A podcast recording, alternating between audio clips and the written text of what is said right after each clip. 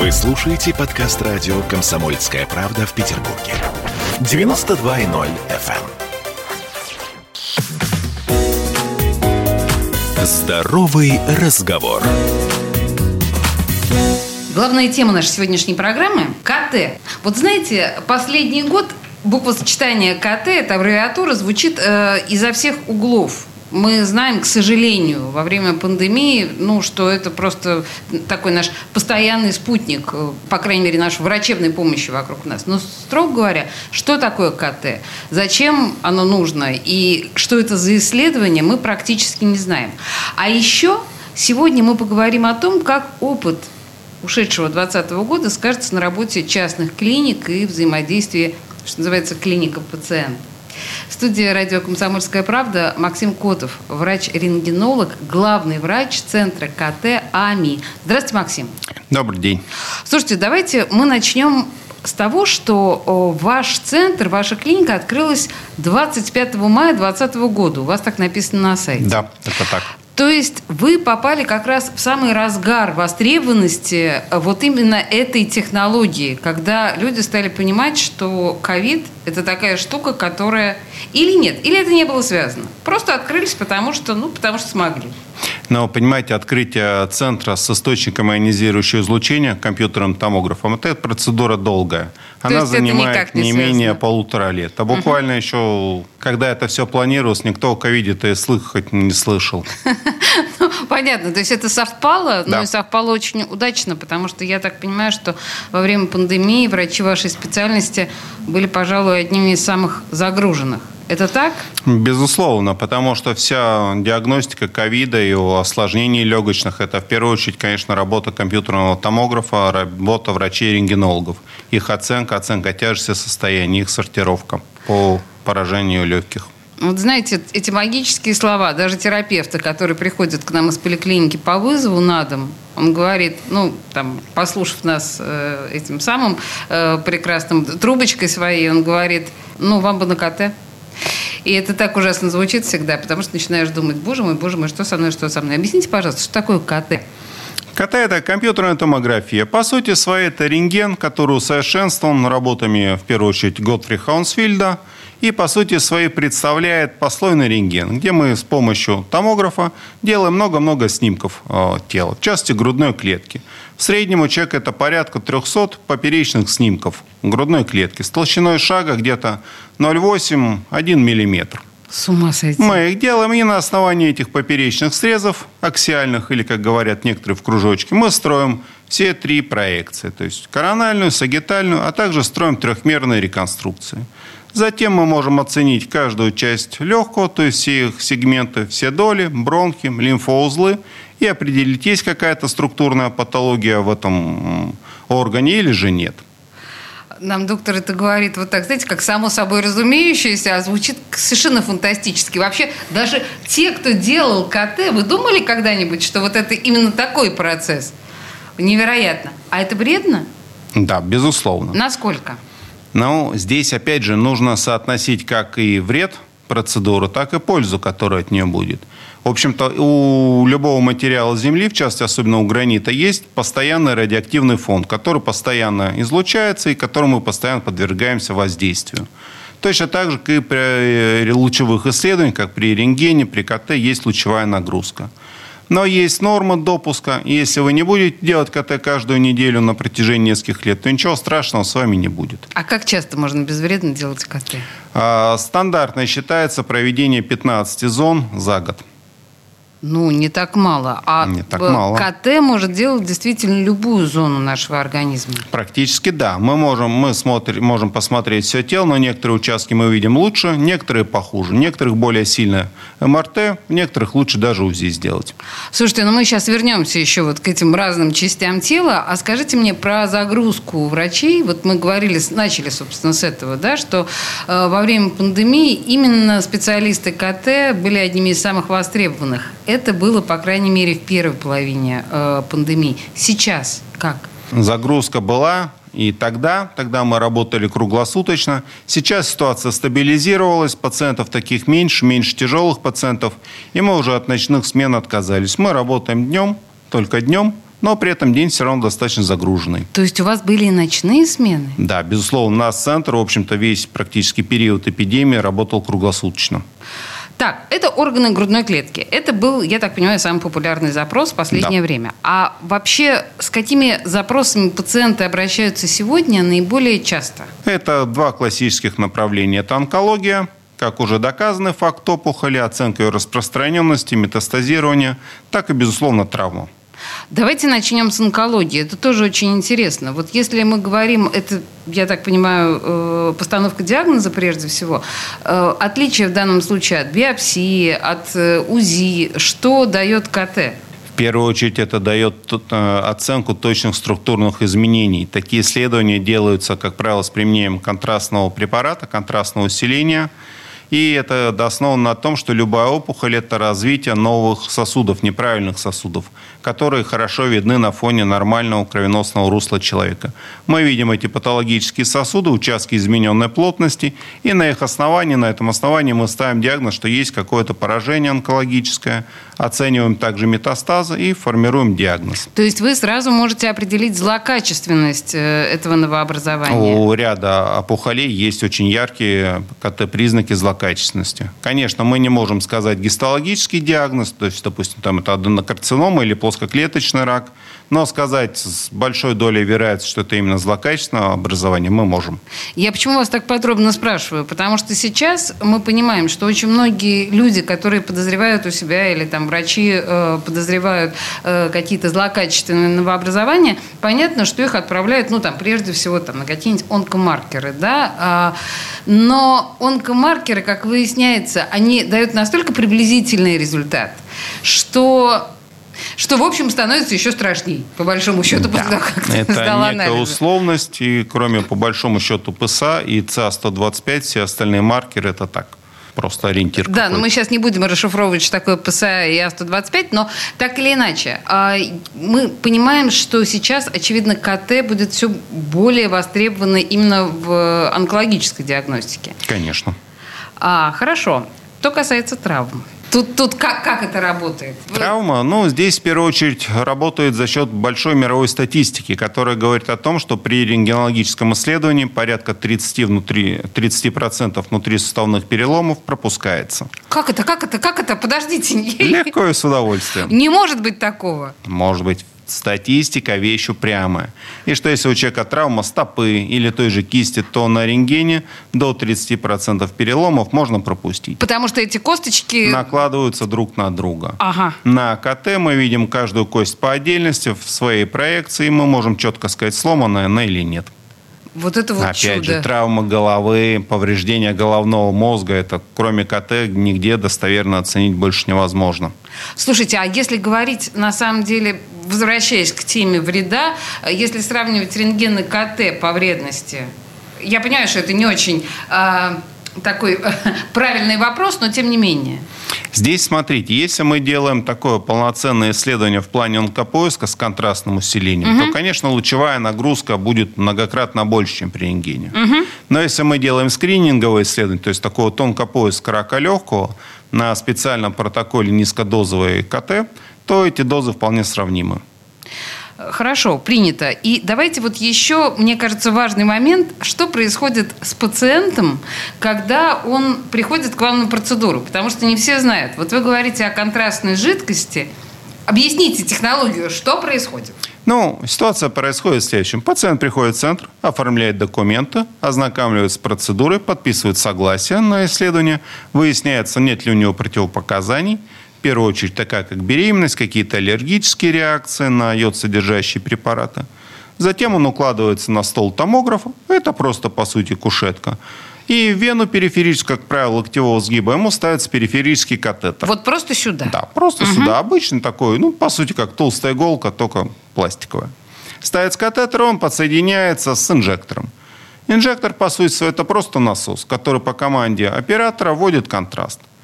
Мы используем контраст Omnipac 350. Как правило, средняя доза это 100 мл на исследование. То есть в меня вкапывается 100 миллилитров контрастной жидкости, верно? Вливается. Вливается. С достаточно большой скоростью, порядка 3,5-4,5 мл в секунду. В общем-то, при этом происходит, как правило, сосудистая реакция, ну и пациент ощущает чувство жара какого-то, может быть, э, некой такой онемения в руке, но ничего страшного там нет. И через там, несколько секунд после введения томограф начинает сканирование. Стол начинает двигаться, и пациент проезжает через гентри еще 2-3 раза. И все. Боже мой, все, что вы э, хотели узнать про КТ, но стеснялись спросить, мы тут вам на пальцах буквально объясняем э, с Максимом Котовым, врачом-рентгенологом, главным врачом Центра КТ АМИ. Мы вернемся к этому разговору буквально через две минуты. У нас реклама сейчас. Не уходите никуда. Здоровый разговор.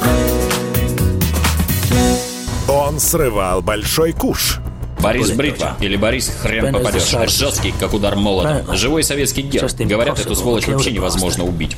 Он с песней уничтожал кольцо всевластия.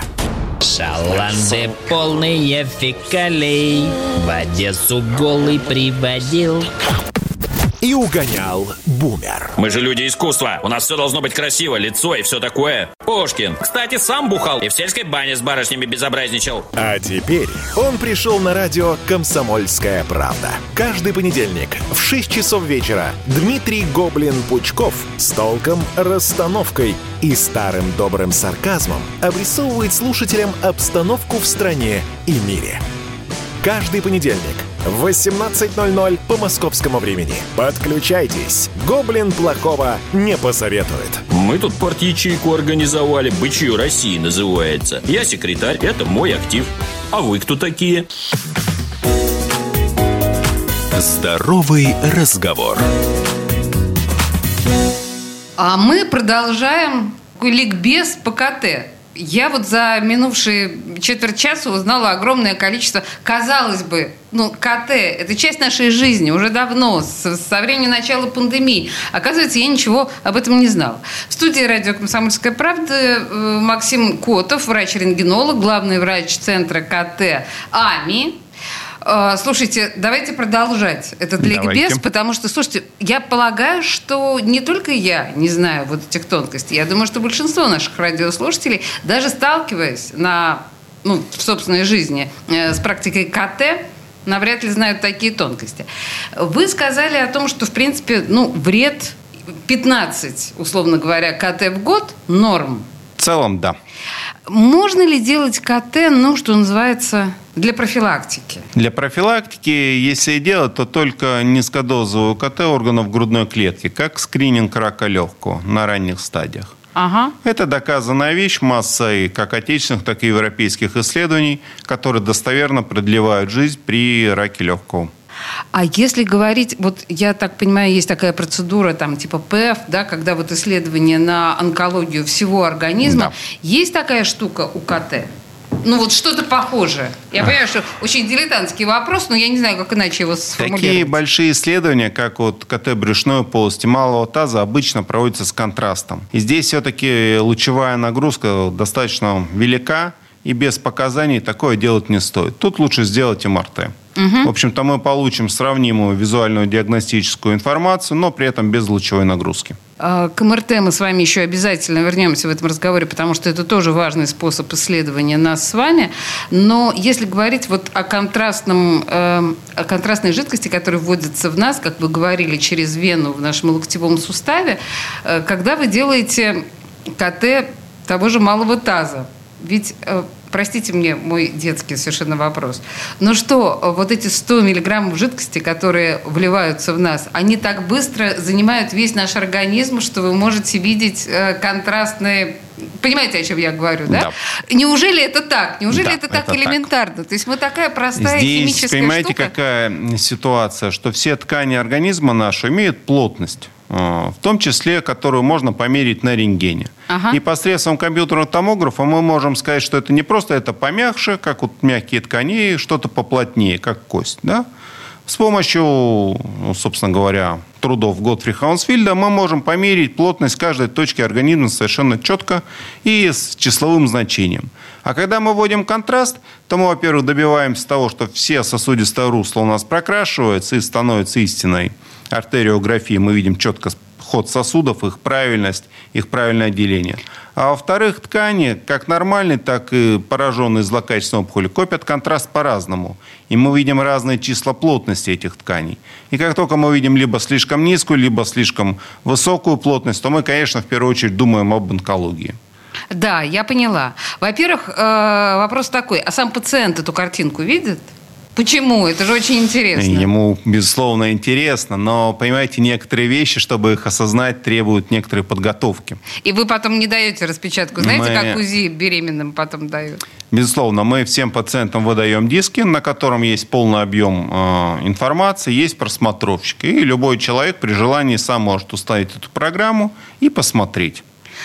Хорошо. А вот врачи, которые э, занимаются, то есть вот те рентгенологи, правильно называются да. врачами-рентгенологами да. людей, работающих да. на КТ? Да, у них э, какое-то особенное образование. Вообще КТ когда появилось, в какое время и когда этому начали учить профессионалов, врачей? Ну, собственно говоря, Нобелевскую премию за изобретение Ах, принципа вот дали э, в 1952 году Готфри Хаунсфельду и Клиффорду Саймаку. Соответственно, по-моему, в 1957 году уже начал работу первый коммерческий томограф. То есть томограф, который стоял не в эксперименте, а стоял в клинике и делал исследования пациентов. Но сейчас мы говорим КТ, компьютерная томография. Да. Э, в чем разница? И как давно делается КТ, и насколько это существенно отличается от томографов 50-х годов? Ну, скажем так, томограф, который изобрел, собственно говоря, Хонсфильд, он сканировал головной мозг э, около трех часов. Ого! Да. С ума сойти. В то же время, когда я учился в ординатуре в 2001 году, наш преподаватель говорил, что трехмерные реконструкции, которые вот, ну, мы строим сейчас, они не будут никогда иметь практического значения, потому что одна реконструкция стоила, э, строилась порядка 40 минут. Сейчас вот в нашем центре АМИ, э, собственно говоря, сканирование головного мозга занимает около трех секунд, и построение трехмерной реконструкции костей черепа занимает, по-моему, меньше секунду. Ничего себе. Да. Вот это да. Это скачок. Это все, все поздается в сравнении. А если сравнивать э, наш подход и, ну, предположим, там технологии, которыми пользуются европейские клиники, здесь есть какая-нибудь разница или мы не отстаем в этом смысле? Здесь, конечно, раньше, буквально лет 15-20 назад, было наше заметное отставание. Сейчас это отставание нивелировалось, потому что, в общем-то, в наши центры устанавливаются современные томографы, протоколы сканирования практически одинаковы во всем мире. Есть некоторые нюансы незначительные, но в целом во всем мире протоколы сканирования, параметры сканирования, они практически одинаковы. А что-то пациент вообще должен знать о томографах, которые есть в клинике. Вот я так понимаю, что в центре АМИ э, томографы высокого класса. Или да. это пустой звук, или это, в общем, пациенту вообще не надо знать. Здесь, конечно, есть нюансы, потому что с каждым, не то что поколением, а, в общем-то, с каждым годом серийного выпуска томографы доводятся до совершенства, они становятся более чувствительными, с более продвинутой постобработкой. И все это приводит к тому, что в первую очередь снижается лучевая нагрузка. То есть вред да, человеку, безусловно. Да? Чем угу. более современный томограф, тем, конечно, лучевая нагрузка в нем меньше, и тем он менее вреден для пациента. В том же АМе стоит томограф совершенно новый, хороший Siemens. А отечественные производители делают томографы? Да, Извин... да? есть э, разработки думала, такого научно-производственного объединения «Электрон», но, как говорят злые языки, э, основные базовые компоненты, они тоже, так сказать, э, скорее от западных наших коллег взяты. Э, заимствуют? Ну, в некотором на смысле. их базе, да. Но это ситуация Я поняла, такая... но вы не работаете с отечественным оборудованием? Нет, к сожалению, нет. Или к счастью. Да, ну, в общем, в любом случае, мы это с вами проговорили. Мне кажется, это важным. Скажите мне, пожалуйста, у нас уже мы несколько раз сегодня произносили буквосочетание аббревиатуру МРТ. Вы этим тоже, я так понимаю, да. занимаетесь, да? Скажите мне, что, что это, давайте уж тогда на пальцах да, объясним, раз мы про КТ объяснили, давайте объяснять МРТ, что это такое. Ну, если говорить на пальцах, то компьютерная томография – это, по сути, свои измерения плотности тканей человека до введения контраста и после. Это КТ? Да. А в МРТ здесь все несколько сложнее, но ситуация в следующем, что у нас все тело насыщено водой. И есть диполи воды – Соответственно, у них есть э, магнитная составляющая, вот эти диполи развернуты хаотично в магнитном поле. Так. То есть самые Пока разные ничего не стороны. понимаю, признаюсь сразу. Ну, так что, что если есть, вы не общем, понимаете, это нормально. Э, Молекулы, у которых есть плюсик, есть минус. И, соответственно, они хаотично э, разверты. Так. Магнитно-резонансный томограф продает градиент, то есть, грубо говоря, такой импульс, который выстраивает все вот эти наши частички в одном э, направлении. И они все становятся ровно, как по линеечке стоят. А потом импульс прекращается, и они разворачиваются в свое обычное привычное положение. Ничего себе. Да, И именно тут- так. И, и тут я должна И- спросить, да, При этом как раз в развороте э, выделяется некоторая энергия. И эту энергию улавливаем и помещаем ее в пресловутое К-пространство, которого никто не видел, но оно есть. За это тоже дали Нобелевскую премию. И, соответственно, из этого. К-пространства мы уже строим МР-томограмму. Я не могу сказать, что мне что... Я не буду врать, что я что-то поняла, но так или иначе. Значит, скажите мне, пожалуйста, а это вредно? Здесь вреда нет.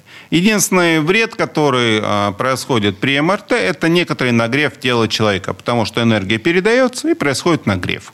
А, При МРТ человек въезжает в такую, э, ну, как бы- Тоннель. в тоннель, да. И там, по-моему, ничего не чувствует. Ну, Он слышит шумы. Вот Шумы, эти да. градиенты, когда есть, они высокочастотные, они преодолевают сверхзвуковой порог, и от этого там шумит. Но, строго говоря, если мы говорим о дискомфорте э, при КТ, вы говорили о том, что есть, некотор- может быть, некоторая анемия там, руки, Ну, при введении контраста, как раздражение стенки сосуда. то здесь, по большому счету, клу- кроме клаустрофобии, никаких, ну и раздражения от шума, никаких э, побочных явлений нет. Нет, человек просто лежит в трубе беленькой и, и лежит. Но единственное, что ему там лежать нужно будет там минут 15, 20, 30, в зависимости от исследования. И, к сожалению, наушники с собой не протащить. Нет, наушники мы выдаем. Можно? Господи. Они приглушают шум, но некоторым пациентам, наоборот, не нравится вот это ощущение наушников, и они лежат без наушников. Ну, то есть наушники это ваши собственные, не от моего плеера. Нет, это специальные наушники, которые гасят звук. Слушайте, мы сейчас вернемся, на самом деле, э, к тонкостям работы МРТ, КТ и прочим фантастическим технологиям, которые применяют в современной медицине. Э, Максим Котов в студии радио «Комсомольская правда», врач-рентгенолог, главный врач э, центра КТ АМИ. Три минуты новостей, чуть-чуть рекламы, вернемся. Здоровый разговор. В Ленинграде открыт рок-клуб. Рок-н-ролл жив пошли на работу к Борису Борисовичу Гребенщикову, и Борис Борисович сторожил эту баню. Первые рок-группы. Я говорю, а дай мне кассетку послушать. А я тебе, говорит, сейчас спою. И вот, видите, Цой мне одному, он мне поет все. Восьмиклассницу, гуляю. И меня уже так вставило. Первые фестивали. И там, и там был сидячий зал, и там, и там было жюри. Более того, жюри выдавало всякие грамоты и дипломы, которые впоследствии по жизни могли очень даже пригодиться. И настоящий драйв 80-х. Часто это заканчивалось все визитом в милицию. Легенды и мифы Ленинградского рок-клуба. Каждую субботу в 21.00 на радио «Комсомольская правда» в Петербурге. Здоровый разговор. А мы продолжаем наш фантастический разговор о фантастических технологиях. Я совершенно убита и размазана вообще собственным непониманием каких-то физических, ну, хотела сказать элементарных, но нет, совсем не элементарных, ну, просто физических процессов.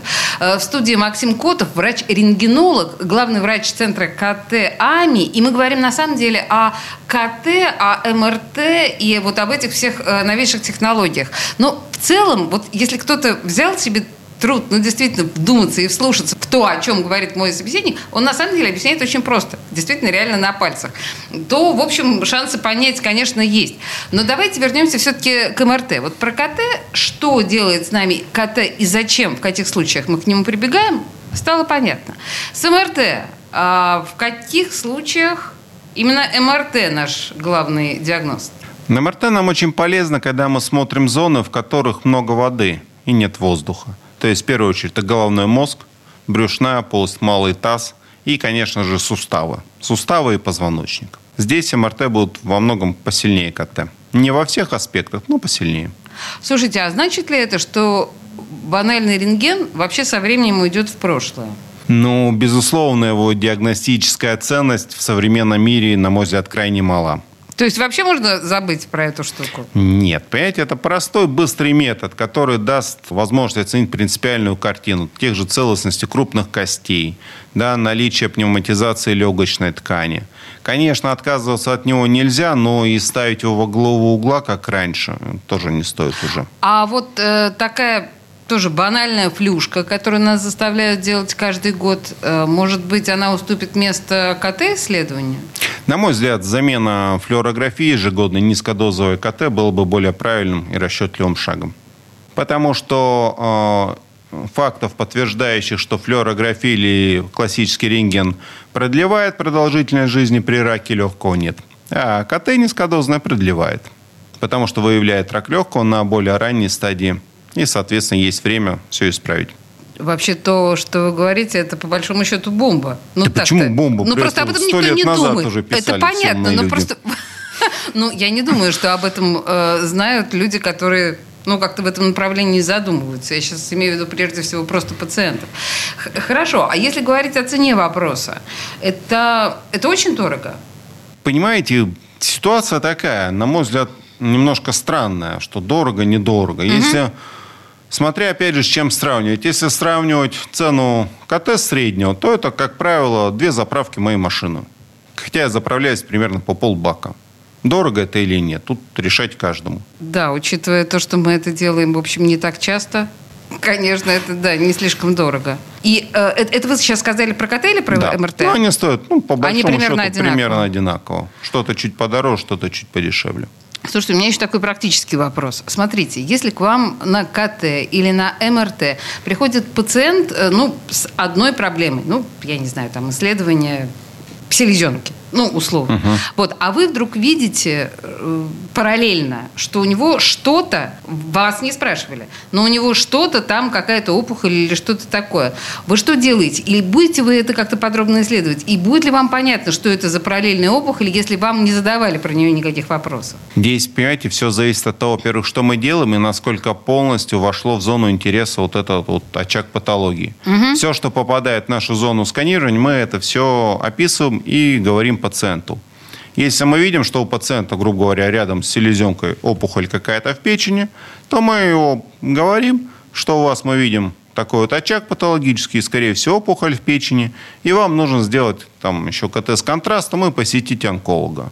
Мы, мы об этом, конечно, говорим, без всяких сомнений. Все, что вошло в зону сканирования, мы все опишем. Э, Но в целом вы видите, по сути дела, просто, ну, там, условное там, уплотнение или увеличение тканей. Но э, более подробно вы это не... Без контраста, да. Но если у нас есть контрастное усиление, то мы, в общем-то, знаем уже, как копят контраст нормальные органы, как копят контраст доброкачественные опухоли, как копят злокачественные опухоли. И на основании вот этого динамики контрастного накопления мы можем, в общем-то, высказать свое предположение о диагнозе. Я тут увидела, что вы в апреле выступали на Невском радиологическом форуме. Вот это что такое Невский радиологический форум и что вообще обсуждается на таких мероприятиях, что внедряется? Ну вот несколько слов просто. Невский радиологический форум – это, наверное, второй по величине форум э, съезд рентгенологов всей России. И там, соответственно, доктора выступают с докладами о, как правило, э, итогах своей работы за год, о систематизации. Я, например, на этом форуме выступал о роли МРТ в диагностике причин головной боли, в частности, нарушения оттока венозного. Соответственно, всяческие тромбозы венозных синусов, аномалии их развития и, как следствие, развития головной боли. Вот про это я и говорил, систематизировав свой опыт практически за два года работы. Так, а вообще в принципе... Ну и так поступают все остальные Так выступающие, остав- то есть да. их э, исследования научные... Ну, это скорее там в основном научно-практически. То есть люди систематизируют свой опыт, свои результаты своей работы и докладывают. И, соответственно, выпускаются тезисы. И доктор, врач-рентгенолог, который интересуется специальностью, он читает, смотрит, что делали другие люди, и начинает некоторые моменты вводить у себя в практике клинической. Значит, смотрите, вот у меня вопрос конкретно к вам, как раз вы уж про это делали целый доклад. Если у меня просто, а, ну, как, как принято считать в народе, да, мигрень, головная боль, периодически, ну, достаточно часто. Мне не ставит никто диагноз. Я сейчас, на самом деле, рассказываю о своей подруге, у которой реально вот эта вот проблема. ей не могут поставить диагноз до 50 лет. Если она придет к вам на, в данном случае, КТ или МРТ скорее, да, на МРТ, может ли стать что-то более ясным в ее жизни? Безусловно, потому что все боли головные делятся по большому счету на две большие группы. Первые боли – это те, у которых нет структурной причины. То есть человек ну, считается здоровым, у него нормальный мозг, нормальная голова, нормальные кости черепа, и, соответственно, просто болит голова. А есть люди, уже которых известен диагноз. То есть, допустим, вот там нарушен венозный отток, да, какой-нибудь там аномалия развития венозного синуса, или там, наоборот, э, гиперостоз лобной кости. То есть есть какая-то структурная причина. То, конечно, таких людей лечить проще, их диагноз известен, и терапия, которую назначают неврологи, она более эффективна и более, больше позволяет улучшить качество жизни этого пациента. То, о чем вы сказали, звучит жутковато. Беспричинная головная боль. Да, есть ну как такое, это? когда- Как это? Так не бывает. Бывает, когда физической причины головной боли мы не видим. Нет повышения давления, нет аномалий, нет патологии структурной, а голова болит. А она все равно болит. Э, Да. Мистика? И, или, или со временем врачи все-таки поймут? Я думаю, что до этого тоже дойдут, потому что вот в том числе и мой доклад как раз направил на то, чтобы у таких пациентов, у которых нет причин для головной боли, чтобы их стало меньше, чтобы все больше было пациентов, у которых известна причина головной боли. Вообще, а много еще таких загадок э, в нашем организме, Конечно. когда, когда можно сказать, что наше недомогание беспричинно? Вообще, это ужасает. Бывает такое, когда человек жалуется, жалуется объективно, вплоть до того, что он не может жить нормально, а по всем нашим результатам исследований он совершенно здоров. Вот понимаете? И когда жена говорит про головную боль, действительно совершенно не нужно искать э, причины в том или ином. Вот бывает, вот не почему. Вот просто болит и все. Да нет, на самом деле в этом нет, конечно, ничего смешного. Это ужасно. Но так или иначе это есть. И то есть для медиков и для диагностов еще огромное количество загадок, и поле для исследования непаханное. Конечно. Скажите мне, пожалуйста, а где учат э, на таких специальностях, я понимаю, что в медицинских институтах, но где и как, что за специальность, как вообще э, молодые люди могут э, к этой специальности, называется, приблизиться? Ну, обычно студент заканчивает медицинский институт, и затем он поступает в ординатуру по лучевой диагностике. Надо ли понимать, что он подвергает, и это я- вопрос родителей, а, что он будет подвергать свою жизнь и здоровье определенному риску, как, например, врачи-рентгенологи, которые постоянно работают с, рентгенами- с рентгеновскими аппаратами. Но сейчас, опять же, мир изменился. Когда я начинал работать, то да, я делал скопию на рентгеновских аппаратах э, ручным, где прям сам управлял. Но буквально там через несколько лет такой моей работы старый аппарат сломался, на его место купили новый, в котором эта скопия производилась уже дистанционно. И сейчас, в общем-то, для врача-рентгенолога никакой угрозы нет. Мы сидим, соответственно, в пультовой или в кабинете врача-рентгенолога. Сканирование, лучевая нагрузка в процедурной идет. Слушайте, Совсем в другом месте. технологии идут вперед. Конечно, у меня совершенно устарели сведения о рентгенологии. То есть родители могут не беспокоиться и отдавать своих детей на рентгенологов, в общем, легко и непринужденно. Но если говорить о центре КТ АМИ, давайте адрес и, и как, как вообще записаться. По ночам вы теперь не работаете, я поняла. Да. Сейчас уже э, мы, в общем-то, успеваем принять всех днем. А так э, наш центр расположен э, по адресу Санкт-Петербург, переулок Каховского, дом 12. Принято. Максим Котов, врач-рентгенолог, главный врач центра КТ АМИ. Спасибо вам большое. Пожалуйста. Здоровый разговор.